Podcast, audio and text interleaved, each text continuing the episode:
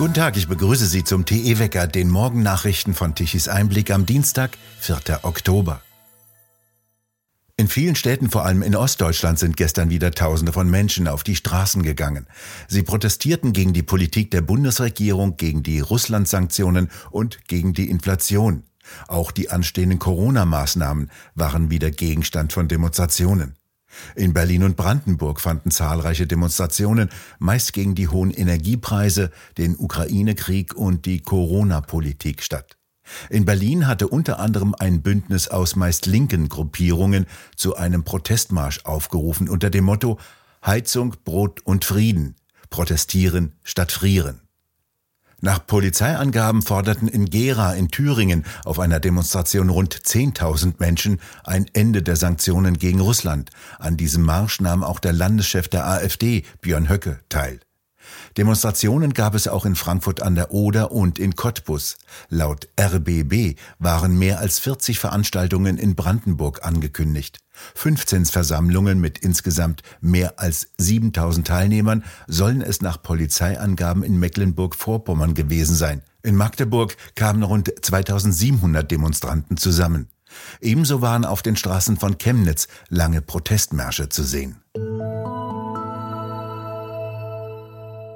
Für Empörung unter Landwirten sorgen Pläne aus dem Landwirtschaftsministerium, die Qualität des Weizens zu senken. Denn die hängt wesentlich von einer ausreichenden Düngung ab. Die Pflanzen benötigen dringend unter anderem Stickstoff, der ihnen durch tierischen oder mineralischen Dünger geliefert wird. Zu viel düngt kein Landwirt, das kostet Geld. Über immer weiter verschärfte Düngeverordnungen werden die Landwirte gezwungen, weniger zu düngen, als die Pflanze benötigt. Dadurch sinken Erträge und die Qualität vor allem des hochwertigen Brotweizens. Jetzt wollen die grün-linken Abteilungen im Landwirtschaftsministerium das Problem dadurch umgehen, indem sie die Qualitätsstufen des Brotweizens neu definieren und die Anforderungen senken. Brotweizen soll dann nicht mehr einen bestimmten Mindestanteil an Proteinen enthalten müssen. Das reicht dann zwar noch für ein Fladenbrot, aber nicht mehr für qualitativ hochwertiges Brot oder Brötchen.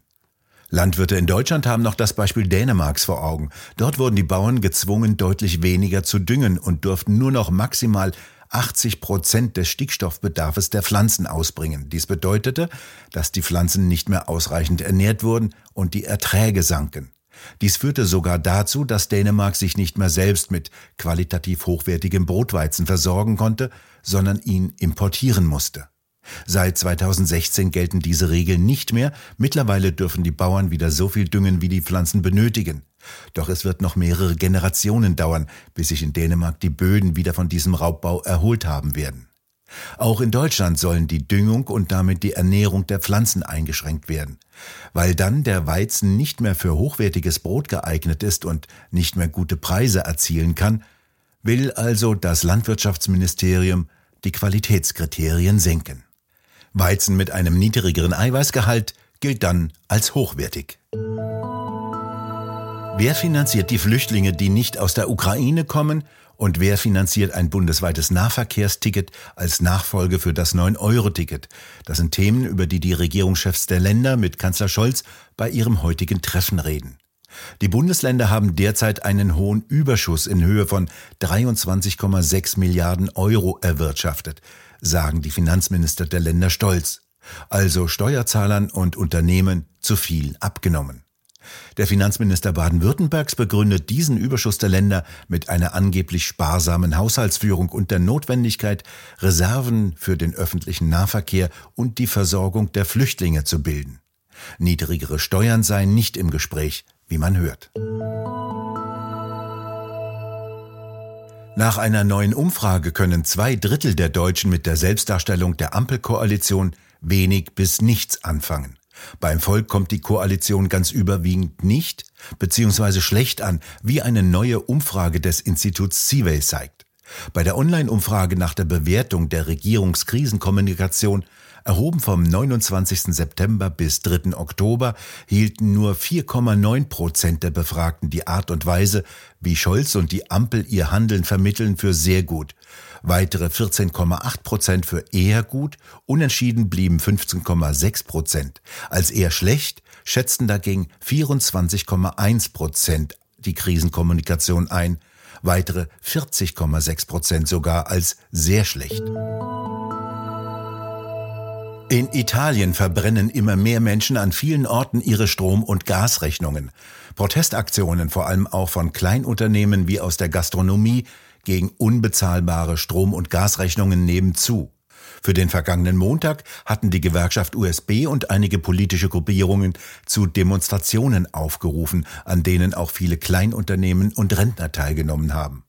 Es sei bisher noch keine Massenbewegung, so berichtet die FAZ, doch die symbolischen Handlungen machten Schule. Die Demonstrationen finden oft vor den Büros der Energieversorger statt oder vor Vertretungen des Staates. Rechnungen könnten nicht mehr bezahlt werden, die Regierung lasse die Menschen im Stich, so sagen die Demonstranten. Am 29. September bereits waren in Neapel die Bäcker in der Stadt auf die Straßen gegangen und hatten symbolisch die Beerdigung ihres Berufsstandes inszeniert. Vorbild ist die sogenannte Don't Pay Bewegung in Großbritannien, die derzeit auch in Frankreich mehr und mehr Anhänger findet. Die italienische Gruppe will bis Ende November eine Million Anhänger gewinnen. Niemand solle durch Strom- und Gasabschaltungen in Schwierigkeiten gebracht werden, sagen sie. In den vergangenen Tagen wurden die erheblichen Schäden deutlich, die Hurrikan Ian im Bundesstaat Florida hinterlassen hat. Die Behörden veröffentlichen jetzt Bilder und Drohnenaufnahmen, die die erheblichen Verwüstungen und die Schneisen der Zerstörungen an der Westküste Floridas zeigen. Von Dutzenden Toten und noch Zehntausenden Vermissten wird berichtet. Auf weiten Strecken sind Häuser zerstört, Straßen unterbrochen und Landstriche plattgemacht, auf denen zuvor Bäume standen. Sogar große Boote wurden an Land geworfen und liegen herum. Autos würfelte Hurrikan Ian durcheinander wie Spielzeug. Mit Windgeschwindigkeiten bis zu 240 Kilometer pro Stunde ist der Sturm über einen rund 100 Kilometer breiten Landstreifen über Florida gefegt. Die Indianer in früheren Jahrhunderten wussten, warum sie in der Gegend dort nicht siedelten. Über Medien und Journalismus, über öffentlich-rechtliche Rundfunkanstalten spricht Roland Tichy mit Helmut Markwort, dem dienstältesten Parlamentarier Deutschlands und dem Gründer des Fokus. Jetzt reist unser Kanzler durch die ganze Welt und bettelt um, um Gas und Strom und Verträge, wechselt die Diktaturen aus, denen wir uns dann abhängig machen. Das ist schon schlimm, ja. Aber was mich an der Industrie stört, die Automobilindustrie läuft ja auch den Grünen hinterher. Ja mein Gott, oder dieser vorübergehende Chef von Siemens hat sich da an die Frau Baerbock rangeschmissen. Das war ja oberpeinlich. Da war das ganze Mittelmanagement von Siemens war entsetzt. Der ist jetzt weg. Aber in der Automobilindustrie finden Sie auch viele Leute, äh, die sich daran schmeißen und uns weismachen, dass man durch erneuerbare Energie unser Problem lösen könne. Das dauert Jahrzehnte. Sie haben keine Grundstücke, sie haben keinen Zement, sie haben keine Ingenieure, die das bauen. Das dauert ewig, bis wir diese genügend Windmühlen haben. Das wird nicht genügend dargestellt. Aber was hat auch die Industrie veranlasst? Früher waren ja die alten Heroen der Industrie immer kontra gegen die Regierung, haben Forderungen gestellt, vielleicht auch manchmal zu laut, zu aggressiv. Und heute hat man das Gefühl, auch da ist so eine Ängstlichkeit. Also Mercedes will grüner sein als grün, aber baut heimlich die Fabriken dann in China wieder auf. Oder VW ist sowieso, da hat man das Gefühl, ein grüner Ortsverein regiert eine Automobilfabrik. Furchtbar. So eine elende Anpasserei, ich finde das entsetzlich und beobachte das ganz fürchterlich. Vielleicht gibt es ja jetzt eine Entzauberung der Grünen, aber, aber auch Fridays for Future, das ist ja eine nette Bewegung. Und, aber die finden ja ein, die werden gehört, die werden in der Tagesschau egal wie viele Leute da demonstrieren, die haben da riesiges Echo. Ja? Das ist ein, eine Fehlentwicklung, gegen die ich kein Mittel weiß. Die Anpasserei, die Arschkriecherei gegenüber der grünen Grundhaltung. Das ist ein Riesenproblem für diesen super Wirtschaftsstandort Deutschland. Das vollständige Gespräch können Sie sich unter Tichys Einblick Talk auf der Webseite tichiseinblick.de ansehen.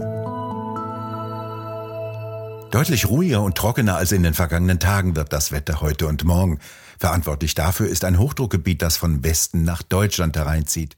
Nach Auflösung von Nebel- und Wolkenfeldern scheint vielfach die Sonne, ansonsten ist es wechselnd bewölkt. Im Norden und Nordosten können noch einzelne Schauer auftreten.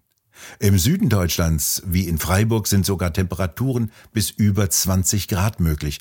Ansonsten bleibt es bei 16 bis 17 Grad. Ganz im Norden kann der Wind auch einmal wieder stärker wehen.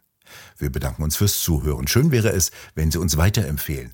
Weitere aktuelle Nachrichten lesen Sie regelmäßig auf der Webseite tichiseinblick.de. Und wir hören uns morgen wieder, wenn Sie mögen.